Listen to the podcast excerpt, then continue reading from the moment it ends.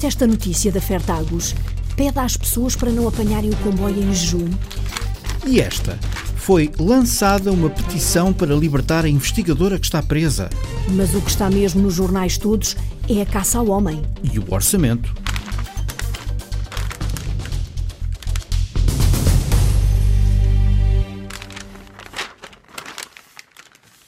Continua a ser o assunto forte, as contas do orçamento. E tem sido polémica esta questão do aumento de 10 euros que exclui as pensões mínimas. Como é que se vive, Zé, com um pouco mais de 200 euros? Ou até com menos, Maria. A Sandra Henriques descobriu este caso. Olá, bom dia. Bom, bom dia. dia. com licença, faz favor. Entramos na modesta casa onde vive esta mulher baixa, de cabelo curto e olhos verdes a brilhar atrás dos óculos. Sou Maria Antónia Marcos Cheinho, tenho 69 anos e sou, neste caso, reformada há 4 anos, fui com 65. A reforma é o que é? Uma fortuna, são 190 euros que eu ganho da reforma. A culpa é dos descontos. Como diz, tinha poucos descontos, também fui um bocadinho estúpida, quer dizer, também quando podia descontar, houve patrões que não descontaram, portanto, e houve outros que descontavam, mas o, o ordenado já era tão pouco e se eu fosse descontar ainda seria menor. E então eu dizia por graça, que não tem graça nenhuma, que ah, não chega à reforma, também não vale a pena me preocupar com isso. Só que agora cheguei mesmo e preciso mesmo dele, mas não há hipótese. Maria Antónia trabalhou toda a vida Começou aos 9 anos, na agricultura, em Grândola, onde nasceu. Depois vim para Lisboa servir, como a maior parte das pessoas vinham. Uh, depois fui trabalhar para a Ordem Terceira, no Hospital da Ordem Terceira, no bloco operatórios. A fazer o quê? Com limpeza? Uh, não, uh, assistente de, de, bloco mesmo, portanto, auxiliar da enfermeira que trabalhava com o médico diretamente. Que seria um bom emprego. Era um bom emprego e eu na altura até eu gosto de, deste trabalho deste género, queria tirar o curso de enfermeira, uh, só que o pai da minha filha, neste caso o meu ex-marido, uh, dizia que não porque as enfermeiras tinham assim um bocadinho má fama e então que não, não queria. Podia ser enfermeira, mas não casava com ele. E claro, já estava tudo tratado para casar, desisti da enfermagem. Hoje estou muito arrependida porque seria assim? alguém a nível, pelo menos de dinheiro, seria alguém e assim não sou nada. Porque a senhora tem poucos estudos, não é? Eu só tenho a quarta classe. É um dos problemas. Com poucos estudos, sempre foi difícil arranjar emprego estável, até porque acabaria por ficar pouco tempo a trabalhar no hospital. Casei, a seguir fiquei lá ainda a trabalhar no bloco operatório. Depois, quando tive a minha filha, tive mal, deixei de trabalhar. Uh, comecei a trabalhar em lares e, e noutros lados e continuamos na mesma. Os lares, a maior parte dos lares eh, pagam mal e não fazem descontos porque a maior parte é candongo e os legais é o género um, tem que se ter eh, o curso de, de lar e Maria Antónia não tem formação de papel passado só que a vida lhe deu. Um idoso acamado, então, toda a gente diz: Ah, eu não vou tratar do idoso acamado. É a melhor coisa que há para tratar. A dar-lhe banho, normalmente a gente dá nas camas, volta-os para um lado, lava-os bem lavadinhos de um lado, volta-os para o outro, lava-os nos hospitais também é assim. Chegou a emigrar para a Irlanda do Norte. Esteve lá dois anos e meio. Trabalhava numa fábrica a embalar frangos, mas tinha saudades de Portugal. Comecei a pensar, pronto, com a genica que tinha e como eu era, que também arranjava cá, pronto, nem que fosse realmente para um lar ou para um hospital ou para um sítio qualquer, uh, e vim-me embora, mas fiz asneira. Diz isso porque quando regressou só conseguiu empregos mal pagos em que não descontava para a segurança social. Foi assim até chegar à idade da reforma. Portanto, na altura já estava no fundo de desemprego, estava no centro de emprego já, porque entretanto o lar onde eu estava tinha fechado e, e, nós, quando aquilo fechou, fomos já para os nossos direitos, não tínhamos direitos nenhums porque ela não tinha descontado tempo nenhum. E tinha lá trabalhado quanto tempo? Três anos, quase quatro anos. Maria Antónia descobriu também que de toda uma vida de trabalho só tinha contabilizados 13 anos de descontos para a Segurança Social, o que daria uma reforma de 190 euros. As despesas com a casa e com a saúde, toma oito comprimidos por dia, são mais do que o dinheiro tem para gastar. Vivo com 190 euros, não vivo, sobrevivo com 190 euros e às costas de toda a gente e mais alguém que eu conheço e que gostam de mim e que eu, que eu me posso pendurar como se diz normalmente. A senhora não tem só essa filha, tem também um filho? Tenho um filho, mas ele não tinha grandes possibilidades, teve um acidente há muitos anos e pronto, tem vários problemas.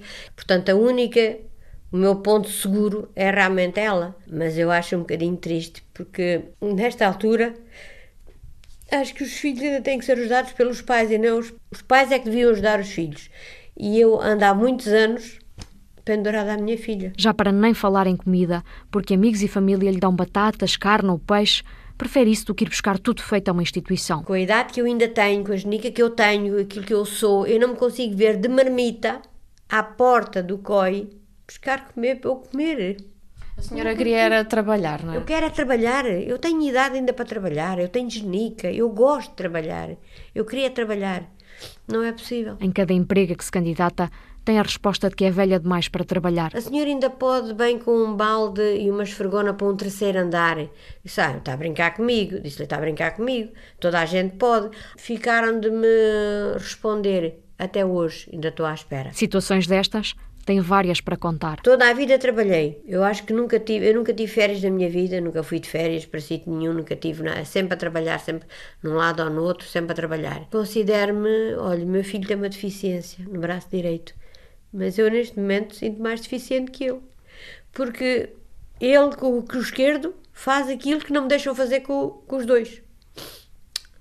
É assim. De acordo com a proposta do Governo de Orçamento do Estado para o próximo ano, Maria Antónia não vai ter sequer um aumento de 10 euros na reforma. Mesmo esses 10 euros, é digo por graça, que esses 10 euros já dava para eu lavar a cabeça de vez em quando. Mas nem esses 10 euros, quer dizer, como eles acham que eu recebo muito, eu e há de haver mais pessoas, a gente não conta para nada e depois ainda querem que a gente vote, porque acho que isto, isto não, não, não se justifica, não, não justifica. Maria Antónia diz que já foi à Segurança Social ver se tinha direito a algum complemento de reforma, mas disseram que não, tendo em conta os rendimentos da filha.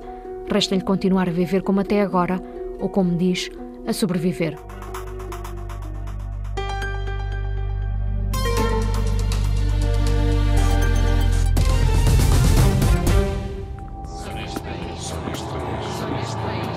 Como é que eles vão dar tanto dinheiro para um homem para ir pagar geral depósito e depois para o reformados, que é dar uma pequena de 10 euros? E quem tem reformas menos de 270 euros nem sequer recebem nada. Cada vez que vem o Orçamento de Estado é para deixar a gente, não é para, não é para nos dar nada. O Orçamento do Estado não tem muita esperança. De um lado chove, do outro faz vento. Com este governo não tem muita esperança. O dinheiro tem que vir de algum lado, não é? Nós sabemos que por um lado vão tirar e calculo que a diferença seja sempre a, a desfavor do contribuinte. Uns são mentirosos, outros são aldrabões, segundo eles próprios dizem. Não é? A partir de, deste governo, na minha opinião, penso que pelo menos respiramos um bocadinho sem aquela ameaça de mais um corte, mais um corte. Se eles não tirarem de um lado, vão tirar do outro, por isso a gente tem que se mentalizar. Olha, outra polémica do orçamento, aquela do novo imposto sobre as balas feitas de chumbo. Sabes que há caçadores que dizem que esta é uma bala perdida? O Paulo Brás foi à caça de reações. João Luís Ferrão e Lúcio Nobre são caçadores há mais de 40 anos. Encontrámos-los em plena atividade numa reserva perto da barragem do Sabugal e desesperam porque não há peças para caçar. Este ano matei uma lebre e matei hoje uma, uma, uma codorniz. Portanto, a caça não é nenhuma. Andamos dias e dias e dias e não vemos uma peça de caça. E se não há peças para caçar, também não há disparos. E se não há disparos, há cartuchos que não se gastam. Por isso, para João Luís Ferrão, a nova taxa sobre munições é um tiro ao lado. Quantos cartuchos é que gasta em média por ano? Cada, cada... Gastava muitos, agora não gasto nada. Agora gasto uma caixa deles por ano quase. Isso é o quê? É 25, 25 a 30, a 30 cartuchos, vá lá. Porque não há caça, não se pode atirar. Nós Sim, mas não... havendo caça em boa caça, o que estava mais ou menos isso, em média quanto é que Isso para os 150, 200 até, ou mais, conforme. Agora, atualmente, nada. E que pusessem um aumento nisso, mas era se houvesse muita caça, se o governo fizesse pela caça. Não faz nada. Ora, a não fazer nada, nós, o que é que nós vamos pagar teremos que desistir, que é o que está a acontecer. É como... Desistindo também o Governo também não compensa, porque depois também não pode ir tirar Exa o imposto. Exatamente, não tira imposto nem de licença de cães, nem licença de caça, nem de, de usos e porte de armas, nem de seguros, não tira nada, portanto só perde. Lúcio Nobre dispara no mesmo sentido. Eu acho que isto está muito mal. Não temos caça, não podemos caçar, temos que abandonar tudo. Não há caça, não podem caçar, não se compra cartuchos. Não se compra cartuchos. Portanto, esse dinheirinho que o governo podia encaixar, não encaixa. Não encaixa, exatamente. Ainda não dei dois, dei dois tiros este ano. Mas não havendo caça, não podemos caçar. O governo não faz nada por isto. Portanto, os governos todos, não é só Até este. preferia fazer mais pela caça, ganhava mais dinheiro se fizesse mais pela Com caça. certeza. Vamos meter coelhos, não temos cá coelhos. Não temos. Pronto, coelho e lebre. A perdiz ainda vamos nós metendo. Agora não temos dinheiro. Marcelino Fonseca, presidente do Clube de Caça e Pesca do Sabugal, teme pelo futuro da caça, devido à enorme carga de impostos. Os caçadores já estão sobrecarregados com as despesas da caça e acho que é uma vergonha esta taxa sobre os cartuchos, porque a caça é muito escassa, cada vez há menos caça. O governo todos os anos aumenta as licenças de caças e as taxas das reservas associativas. E o que acontece é que, com mais esta taxa, há caçadores a desistir da caça todos os anos. O governo quer aumentar a receita, vai acabar é por perder as receitas com, com o mundo cinegético porque é uma sobrecarga muito grande já e eles sabem nas estatísticas que o número de caçadores em Portugal está a diminuir todos os anos. Porque a carta de caçador e a licença de uso e porte de arma para quem se queira tornar caçador, como os jovens, aumentou 10 vezes mais do que os custos que tinha há 10 anos atrás. Ou seja, para os responsáveis do sector, o governo pode ser caçado com a aplicação de uma taxa que pouco ou nada irá contribuir para o orçamento do Estado, a não ser que sejam repostas várias espécies cinegéticas no terreno, como os caçadores exigem. Caso contrário, o tiro pode sair pela culatra, porque se não há peças para caçar, ninguém compra cartuchos para disparar.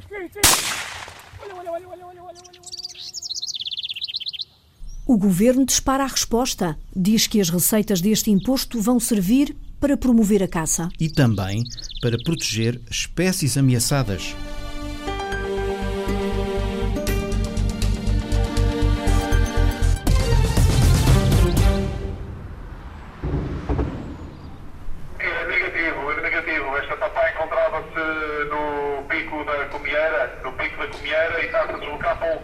Os rádios dos elementos da GNR apitam aqui e ali, é passada uma mensagem, de vez em quando o jornalista consegue ouvir, grande parte das vezes não. Sempre uma voz abafada a soltar informações.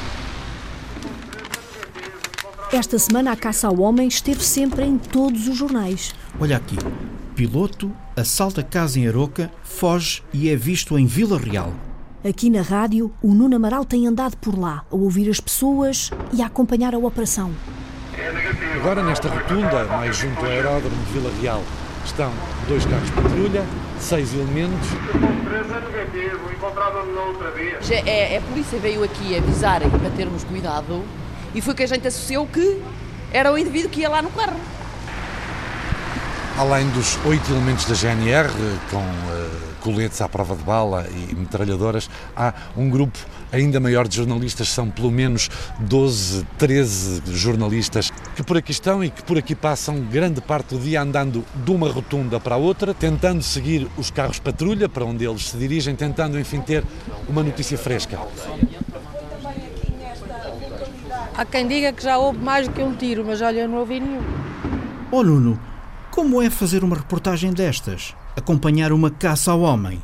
Conta-nos mais. Estavam os repórteres de imagem de duas estações de televisão com o plano apontado com o repórter à frente para os carros de patrulha que neste momento desapareceram. Olá. Perdeste o boneco? Eu perdi o boneco. O boneco foi-se. Antes do direto? Antes do direto foram-se. Ah pá, depois recuperámos, fizemos outras coisas. Nós estamos cá é para isso. Tem sido assim estes últimos dias, de rotunda em rotunda, troca de efetivos, troca de militares, um rodopio. Não, eu medo na minha casa não tinha, porque ele, a minha casa é aquela que está ali ao cabo, assim, com uma grande terraça, mas estava sempre os cães assim a ladrar para este lado aqui de baixo e eu, e eu vinha sempre ver, e a ver se via alguma coisa que era para depois telefonar à GNR que viessem, não é? Foi a semana toda nisto. De manhã, à noite. E outra vez de manhã. São 8 e 10 da manhã, estou numa rotunda perto de Vila Real, uma rotunda à saída da A4, ou à entrada da A4, que dá acesso à aldeia de Constantin, onde Pedro Dias foi visto no domingo, e também à aldeia de Carro Queimado, onde esta segunda-feira, ao fim da tarde, foi descoberto o tal carro que Pedro Dias terá roubado em Aroca e no qual se fez transportar até Vila Real. Na rotunda estão dois carros patrulha e um jeep da GNR, homens com colete à prova de bala, metralhadoras. Num cenário desses, as pessoas andam aflitas, não? Andámos aterrorizados com as portas fechadas e, e, e nem saíamos à rua. Agora vim porque disseram que ele tinha aparecido. Até ligaram a dizer que estava tinha aparecido na porta do Carlitos, que o Carlitos mora ali. É negativo, Esta tapa encontrava-se no. É, lá abaixo está, está tudo cheio de, de polícias e GNR e assim, várias. Muita gente, não é?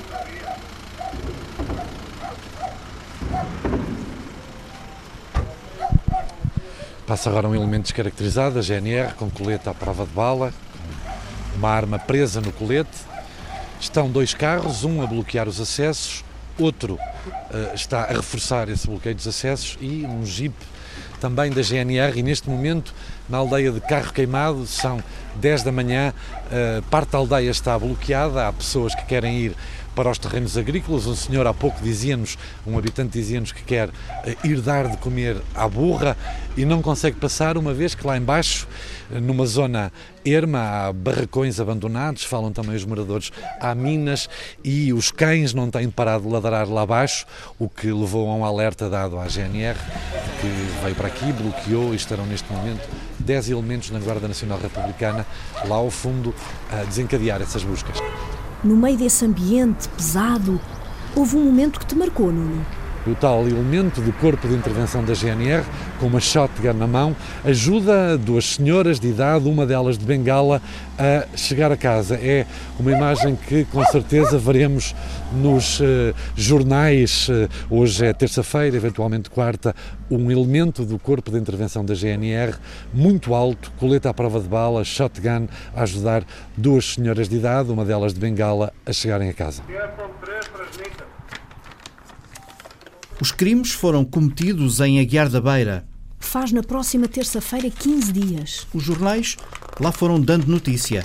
GNR reforça dispositivo para caça ao homem em São Pedro do Sul. E este GNR apela às populações para não saírem de casa à noite.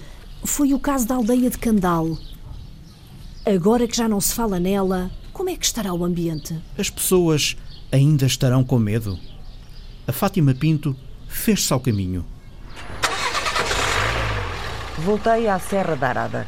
Depois dos incêndios deste verão, este povo haveria de passar por outros receios. Desci até Candal. Sabe bem estar por aqui. Agora, porque só os pássaros e as águas que correm quebram os silêncios.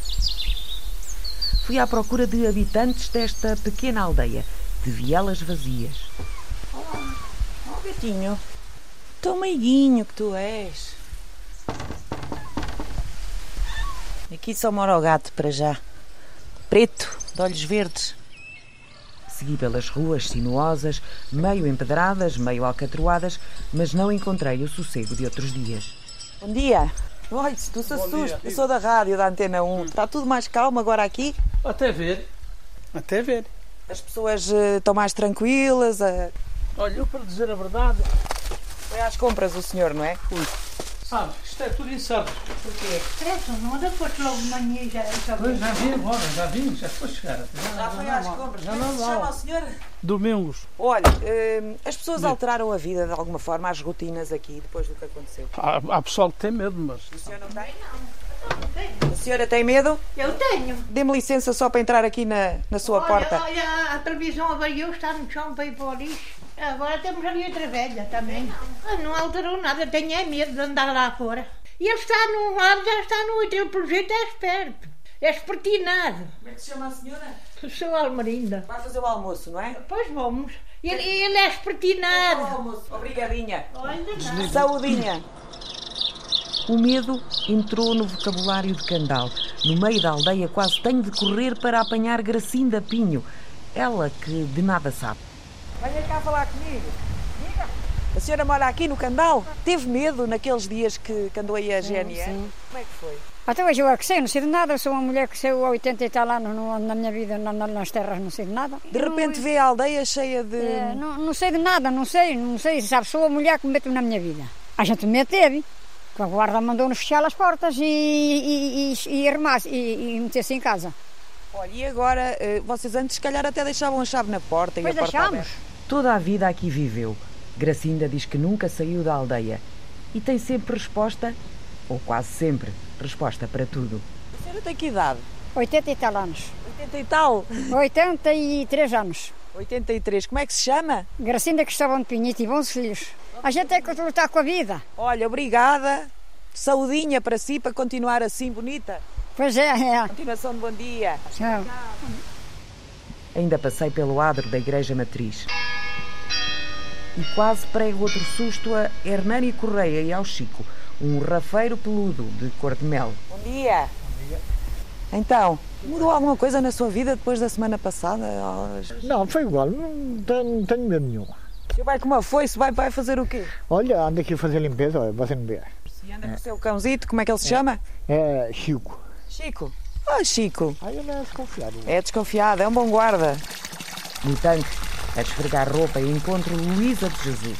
Quase que se ofende por lhe perguntar o nome, de tanto que apareceu na TV. Sou Luísa. Luísa quê? Luísa de Jesus Campos. Um belo nome. É, é, olha, eu já me cá vier filmar muitos dias. Tem dormido bem de noite, consegue? Uma hora durmo, outra hora não durmo. Sabes, a gente tem medo, a minha casa é mesmo ali no meio da estrada. Dona Luísa, obrigada. Vá com Deus, vá com Deus e vou viagem. Deixo Candal, entro na vizinha Póvoa das Leiras. Não esperava encontrar uma porta aberta. Bom dia. Está a fazer o almoço? A senhora tem a porta aberta. Agora já estou para sair. Olha, a senhora vive sozinha? Sim, mais me assusto. E tem conseguido dormir bem de noite?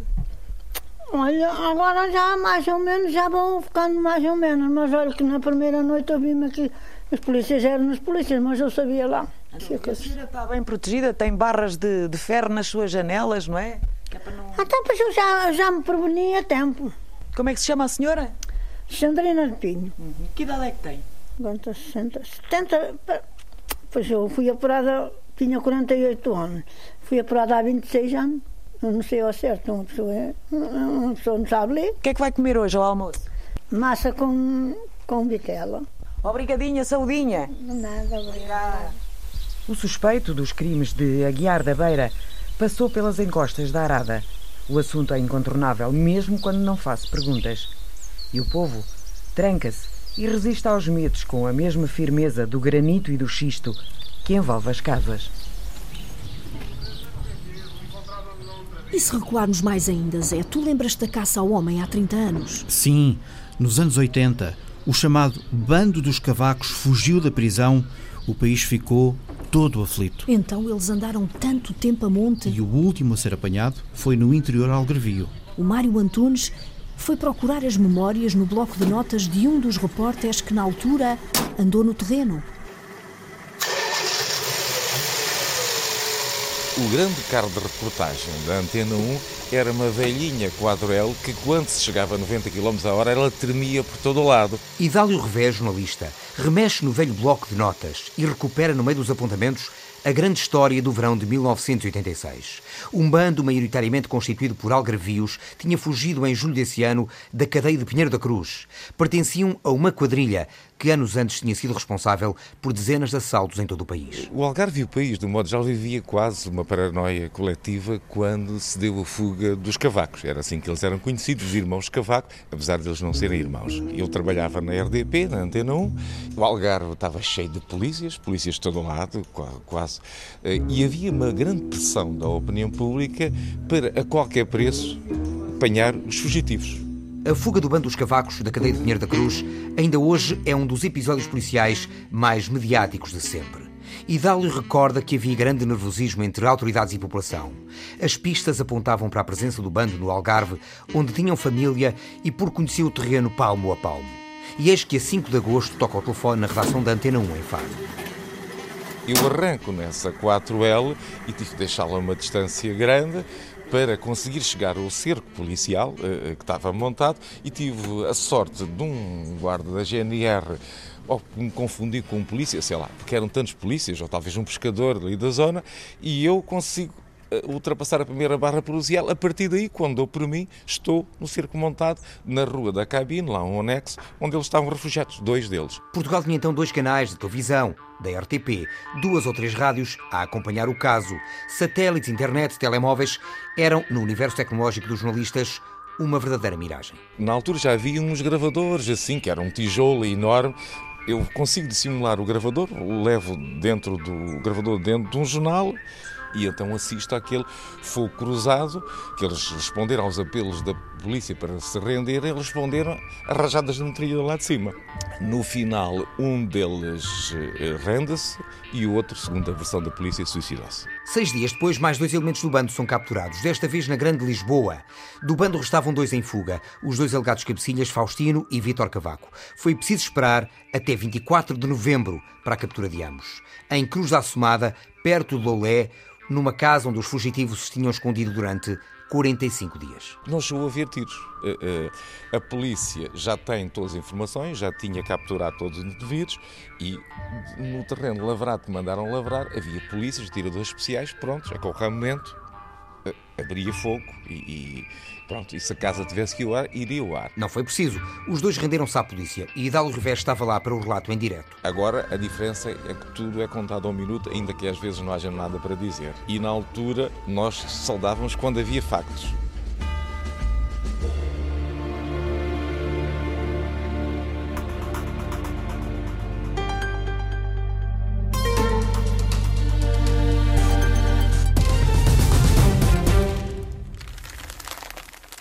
Aquela petição que foi lançada na net para a libertação da investigadora, que está presa em Tires? Sim, tudo começou porque lhe foi recusada uma bolsa para ir estudar para o estrangeiro. Estes processos das bolsas, de estudo, de investigação, são complicados, difíceis ou não? Vamos ver? A Rita Fernandes meteu o microfone na bolsa e foi ouvir investigadores.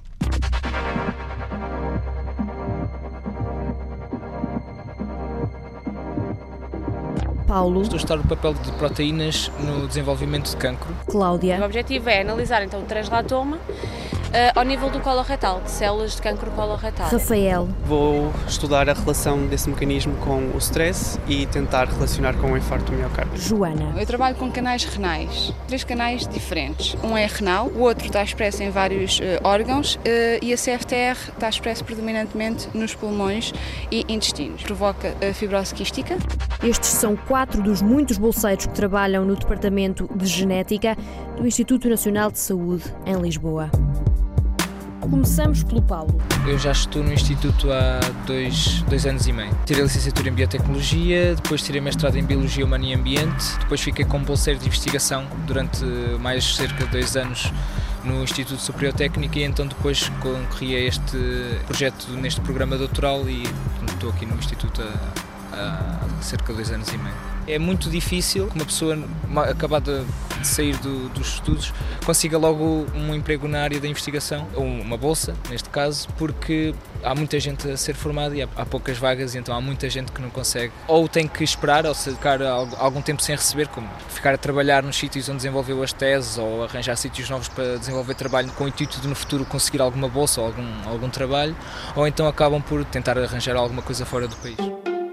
No mesmo departamento, o Departamento de Genética do Instituto, encontramos a Cláudia. Licenciei-me em Genética e Biotecnologia e depois, como tal, achei que devia progredir um bocadinho mais e daí tirar o mestrado em Genética Molecular e Biomedicina. Neste momento está a ser um bocadinho mais difícil, até porque eles mudaram o método de avaliação. Acreditávamos-nos por grupos, agora eles estenderam, em cada grupo temos subgrupos de áreas e somos muito mais pessoas a ficarem licenciadas ou com mestrado a candidatar-se e neste momento estamos a ser literalmente muitas pessoas a um osso, portanto eh, torna-se muito complicado candidatar.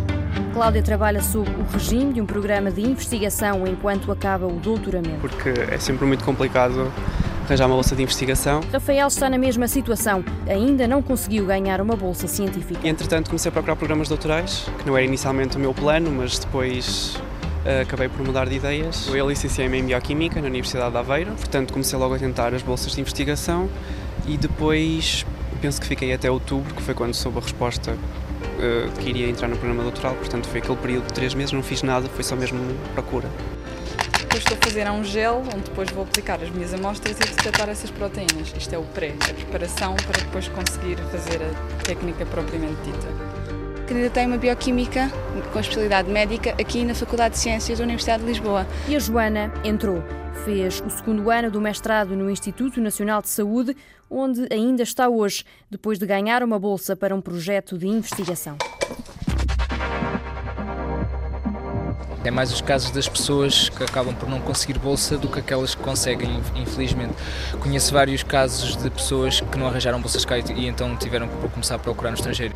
Tiveram que ir eh, para fora do país trabalhar para poder, para poder continuar a trabalhar na, em investigação científica, neste caso. Também conheço alguns casos em que conseguiram, mas é, o que é raro hoje em dia é que as pessoas consigam, por exemplo, a primeiro.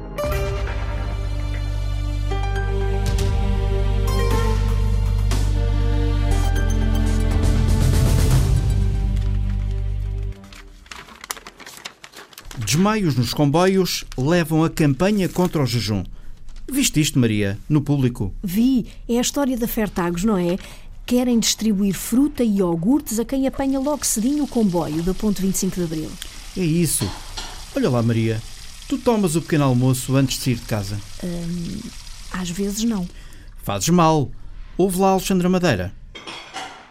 Com quem sabe, vamos à evidência. Há estudos avulsos, nomeadamente alguns feitos por colegas nutricionistas. Agora, certo é, uh, estou a falar em termos nacionais, certo é que a ausência do pequeno almoço é dramática para a saúde da população. Num português diferente, não o pequeno almoço, mas o primeiro almoço, por onde se tem de começar o dia para a bastonária da Ordem dos Nutricionistas, Alexandra Bento, a refeição base no arranque da jornada. Primeiro almoço propositadamente, porque o pequeno, de alguma maneira, pode fazer parecer que não é importante.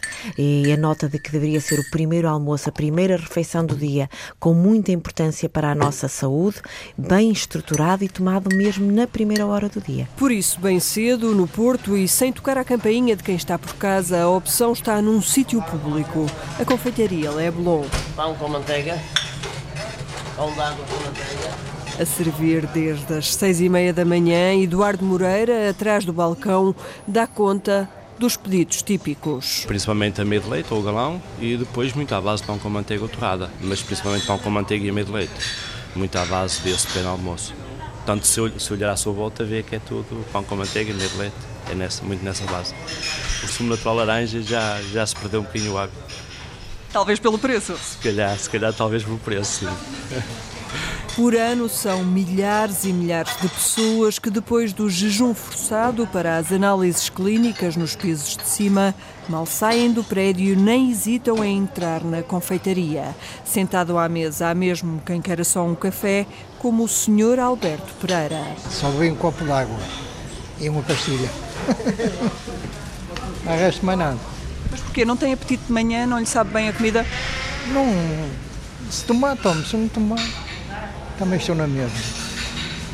Vou tomar um café. Vou tomar um café, mas não quero nada, não quero comer nada. Não prescinde é da companhia. Veio com a mulher, Maria Margarida, a colheita de sangue está feita. Agora é tempo de recuperar do jejum forçado. Comi ontem à noite e não voltei mais. Acabei às 8 horas até hoje. Por isso ainda são umas horinhas grandes. E sentiu alguma coisa? Sentiu-se assim mais fraca ou não notou diferença? Não, não, não, não, não, não sinto diferença nenhuma. É uma pessoa resistente? É, sou, graças a Deus, sou, sou, sou, sou. Numa outra mesa, Manuel Moreira dos Santos confessa que, por excepcionalmente não ter tomado o costume ao pequeno almoço, amanhã começou de forma bem diferente. Mas estava com, estava com uma certa dor de estômago. Sentia falta de, do alimento. Aliás, vinha a conduzir e vinha a dizer: Eu não sei porque eu hoje estou-me a sentir pior. Estou-me a sentir com dificuldade de concentração. E, e a conduzir não é bom, mas, mas tinha que ser. E como há sempre algo novo no que se pode trazer para a mesa, vamos saber o que costuma tomar. Manuel Moreira dos Santos. Geralmente iogurte com. É uma coisa que a maior parte das pessoas não conhece, são pepitas de cacau cru, a 100% de cacau, que contém eh, potássio e magnésio. Isto é, eu não aprecio bananas, isto substitui a banana. Isso, e muitíssimo, muitíssimo bem, é extremamente agradável. De, misturado com o iogurte é muito bom. Depois geralmente como um pão e leite com, com café sempre e uma ou duas peças de fruta. Ou seja, sem ter trocado ideias com a nutricionista Alexandra Bento, cumpre a risca o estipulado. Nós devemos ter um jejum noturno que deve ser de 8 a 10 horas, enquanto estamos em repouso, enquanto estamos a dormir. E mal nós acordamos, o nosso organismo desperta para um novo dia e, portanto, o nosso metabolismo é diferente do metabolismo em repouso e necessitamos de substrato, nomeadamente substrato energético, nomeadamente glicose.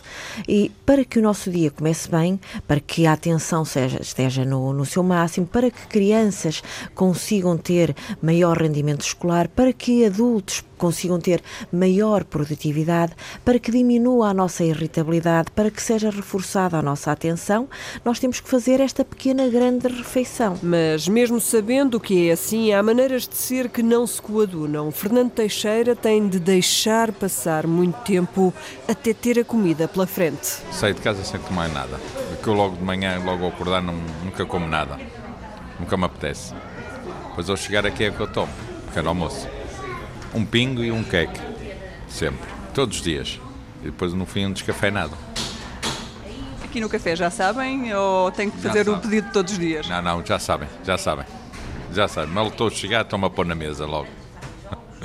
já está tudo. Já sou cliente habitual aqui. Uns minutos antes de ir para o trabalho, ainda com tempo para folhear o jornal. E há quem respire fundo depois do frenesim matinal, já com os filhos na escola.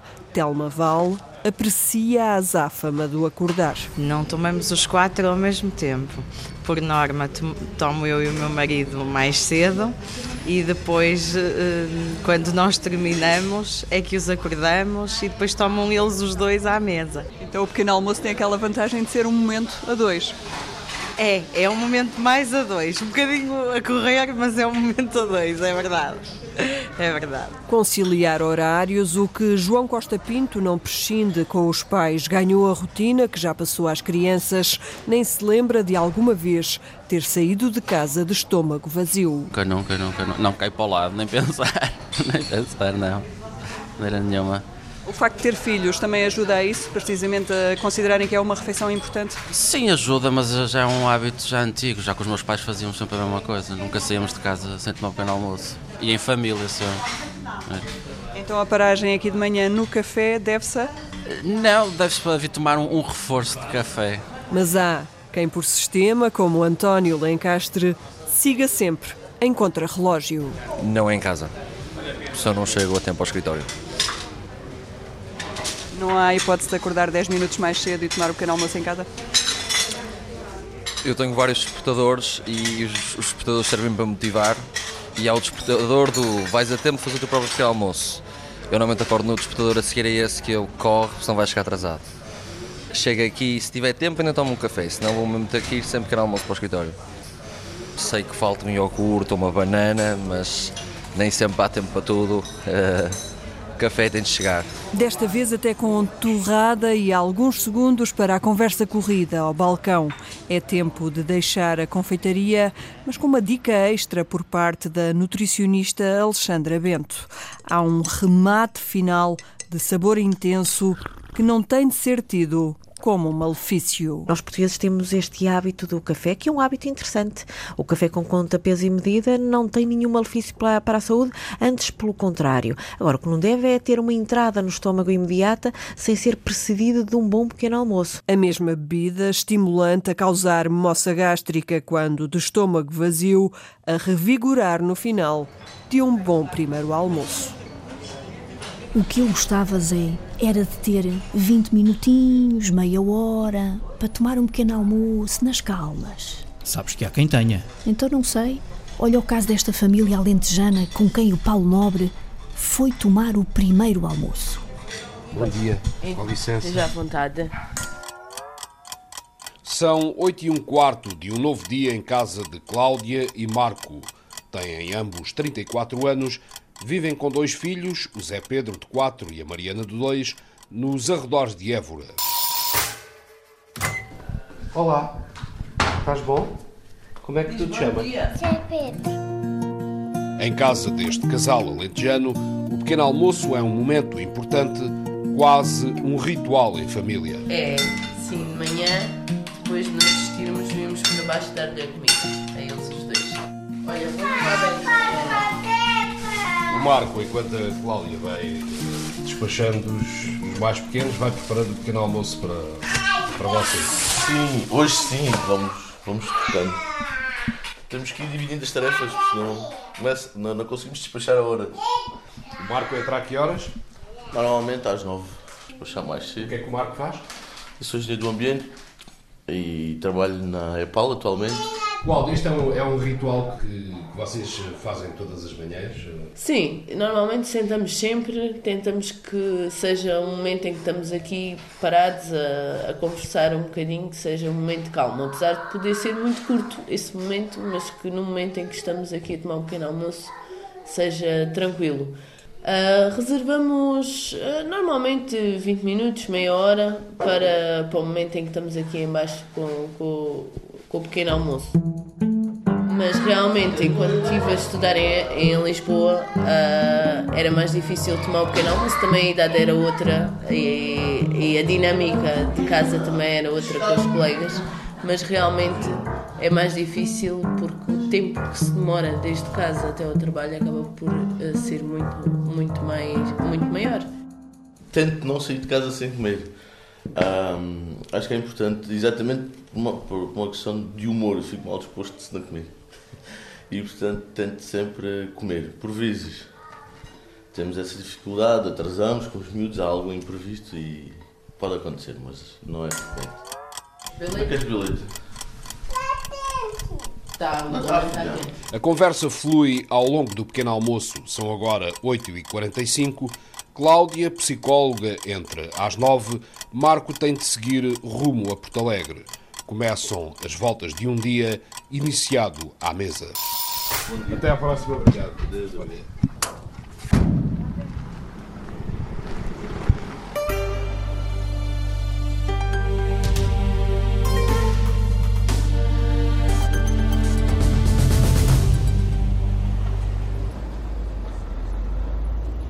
Fomos lendo as notícias e saímos para a rua em reportagem. E a Sara Gouveia foi para o centro de Lisboa conversar com quem compra e com quem vende jornais.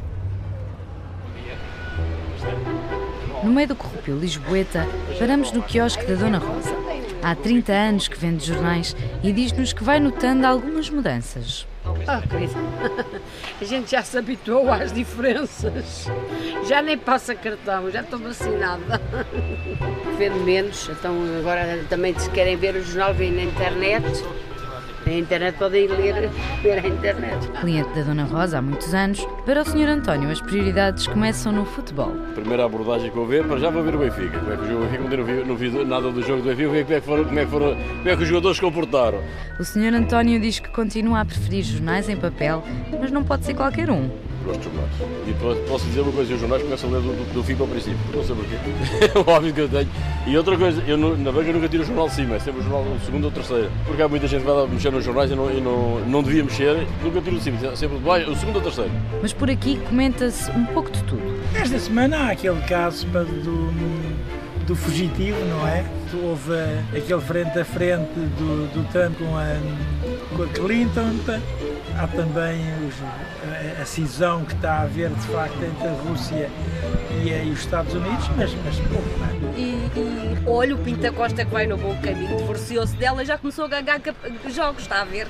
Andamos mais um pouco e uns metros mais à frente, na rua de São Nicolau, encontramos o quiosque do Sr. Fernando. Olá, bom dia. Olá, bom dia. Como é que vai a venda dos jornais hoje? Muitíssimo mal. Então, porquê? Uh, primeiro, porque há poucas pessoas aqui na Baixa de Lisboa.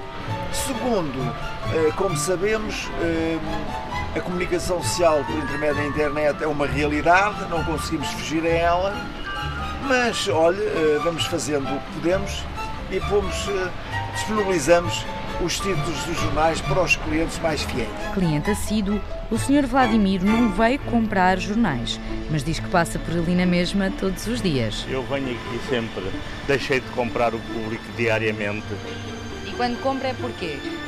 Pronto, é uma, é uma necessidade quase de um período gigante que tive de compra de, de diariamente de jornais. Para os outros clientes, é mesmo impossível escapar ao futebol. Isto é só desporto, porque este jornal não é meu, é emprestado. Fica a saber o que precisa, não é? Exatamente. O dono do quiosque, o Sr. Fernando, explica-nos que ao longo dos anos os jornais têm mantido os mesmos preços. Hoje tem o mesmo preço que tinham há 50 anos. O Diário Notícias hoje custa 1 euro e 10 cêntimos. Ora, o Diário Notícias há 50 anos custava um escudo. E o que é que se comprava com um escudo? Olha, comprava-se um rinsol de camarão. E hoje um rinsol de camarão custa 1 euro e 10. O preço do diário, portanto o preço está igual.